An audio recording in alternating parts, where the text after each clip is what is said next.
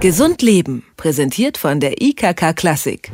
E-Zigaretten werden nicht geraucht, sie werden gedampft. In dem Minigerät aus Akku und elektrischem Vernebler wird eine Aromamischung verdampft und inhaliert. Kein Tabak wird also verbrannt, kein Teer aufgenommen.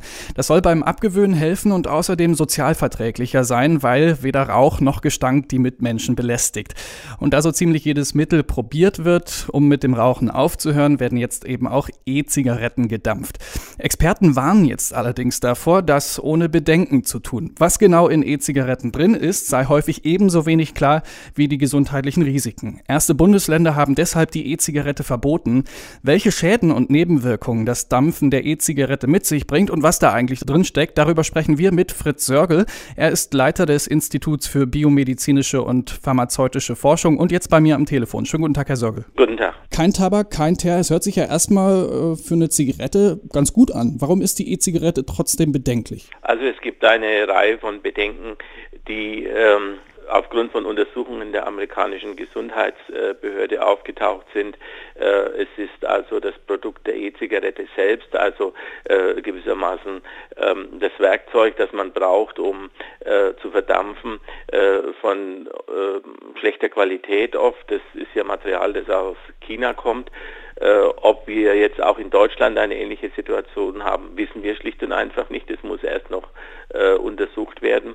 Und dann äh, darf natürlich nicht vergessen werden, äh, dass auch äh, in dieser E-Zigarette äh, sich Nikotin befindet. Also es ist nicht so, dass hier nur Aromastoffe sind, die auch zugesetzt werden, sondern es ist natürlich auch das hochgefährliche, äh, suchtmachende und krankheitsmachende Nikotin drin. Welche Schäden und Nebenwirkungen drohen denn dann, wenn man eine E-Zigarette dampft, jetzt abgesehen von den Nebenwirkungen, die wir schon vom Nikotin kennen? Also man sollte durchaus die äh, positiven Seiten auch sehen, nämlich dass äh, die krebsmachenden Eigenschaften, die bei beim Verbrennen äh, einer äh, Tabakzigarette äh, entstehen, weil ja sehr viele kanzerogene Stoffe durch den Verbrennungsprozess entstehen, hier natürlich nicht entstehen können. Aber äh, wie schon gesagt, wir wissen nicht, äh, was äh, in diesen chinesischen Produkten äh, drin ist und ob es nicht doch zu gewissen Gefahren kommen kann. Es gibt einen Marktführer bei E-Zigaretten, Red Kiwi heißt er, der wirbt mit dem Slogan, die E-Zigarette ist die weitaus weniger schädliche Alternative im Vergleich zur Tabakzigarette. Ist das geschickte Lobbyarbeit oder was ist dran an der Aussage? Also man äh, bezieht sich in der Aussage, äh, denke ich, in erster Linie äh, auf die geringere äh, krebsmachende Eigenschaft äh, der E-Zigarette. Äh, und das ist nach Lage der Dinge. Es gibt keine Studien dazu, aber nach Lage der Dinge meine ich, nach allem, was wir ähm, aufgrund äh, der wissenschaftlichen Situation vorhersagen können, äh, schon richtig. Also dass die Kanzerogenität wahrscheinlich zurückgehen wird. Experten kritisieren ja, dass klare Inhaltsangaben ebenso fehlen würden wie Hinweise auf Wirkung und Nebenwirkung. Was könnte denn da an bedenklichen Stoffen drin sein?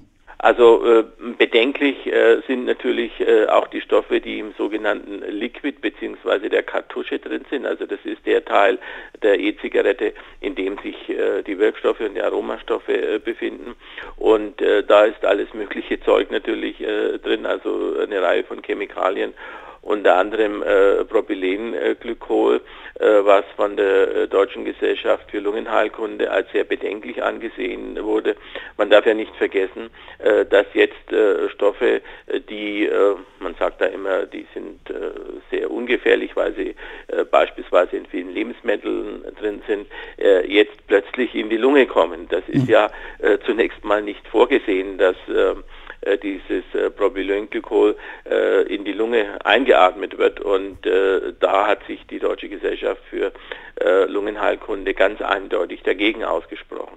Viele dampfen ja die E-Zigarette, weil sie eigentlich aufhören wollen zu rauchen.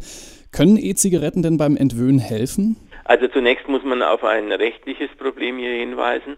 Äh, die E-Zigarette darf nicht vermarktet werden in Deutschland als Entwöhnungsmittel, denn Entwöhnungsmittel sind nach deutschem Arzneimittelrecht ähm, apothekenpflichtig. Das heißt, sie brauchen eine Arzneimittelzulassung. Hm. Also äh, darf in Deutschland keine Firma mit dieser ähm, Indikation, wie wir sagen, äh, überhaupt werben. Aber es ist natürlich äh, de facto schon so, äh, dass man einen Entzug mit dieser Zigarette äh, machen kann, aber man muss das dann schon äh, sehr geschickt machen. Man muss ähm, ja ein Gespür dafür entwickeln, denn man dosiert ja das Nikotin selbst. Man tropft ja aus einer Lösung, aus dem sogenannten Liquid in äh, die äh, elektronische Zigarette und da können natürlich auch Fehler passieren. Also das Ganze ist äh, schon ein Wabonspiel, ähm, das aus meiner Sicht also äußerst gefährlich ist und deswegen bin ich kein Befürworter dieses Produktes. Was denken Sie, wie geht es dann jetzt weiter mit der E-Zigarette? Wird die sich durchsetzen oder droht vielleicht sogar bald das aus? Also ich denke äh, und äh, dafür würde ich mich auch einsetzen, äh, dass diesem Produkt es ausdroht, denn es gibt also noch eine Reihe anderer Gefahren, nämlich dass diese E-Zigarette, und da möchte ich jetzt hier in Ihrer Sendung gewissermaßen nicht irgendwelche Tipps geben, dass diese E-Zigarette noch zu Dingen verwendet werden kann, die noch viel gefährlicher sind als die Anwendung von Nikotin und Aromastoffen. Die E-Zigarette ist in Deutschland gefragt wie nie und umstrittener denn je. Über die Gesundheitsrisiken haben wir mit Fritz Sörgel vom Institut für biomedizinische und pharmazeutische Forschung gesprochen. Vielen Dank dafür. Gerne, wiederhören. Gesund Leben, präsentiert von der IKK Klassik, gibt es auch zum Nachhören als Podcast.